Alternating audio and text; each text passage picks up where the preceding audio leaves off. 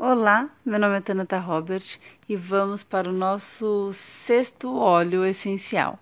Hoje eu vou falar do Ilang Ilang, um óleo muito conhecido, muito falado.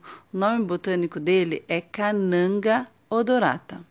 É da família da Anonáceas, tem origem em Madagascar e também na Índia.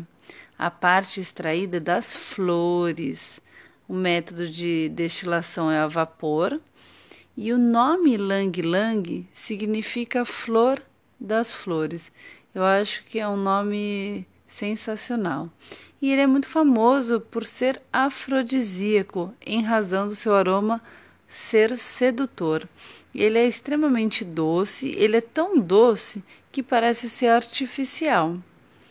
Ele é hidratante, promove o relaxamento, ele tem ligação com os hormônios sexuais femininos, ele age como um regulador do ciclo menstrual, ele alivia os sintomas da TPM. Ele é um potente hipotensor, então para você que tem pressão baixa, tomar cuidado para ele não abaixar mais ainda a sua pressão arterial.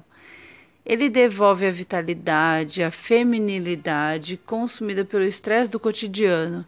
Então, ele devolve a libido, ele estimula os aspectos emocionais, ele dá um empoderamento para a mulher, ele dá um brilho especial à personalidade. Ele integra o prazer como necessidade natural. Portanto, ele vai atuar contra a frigidez e a impotência.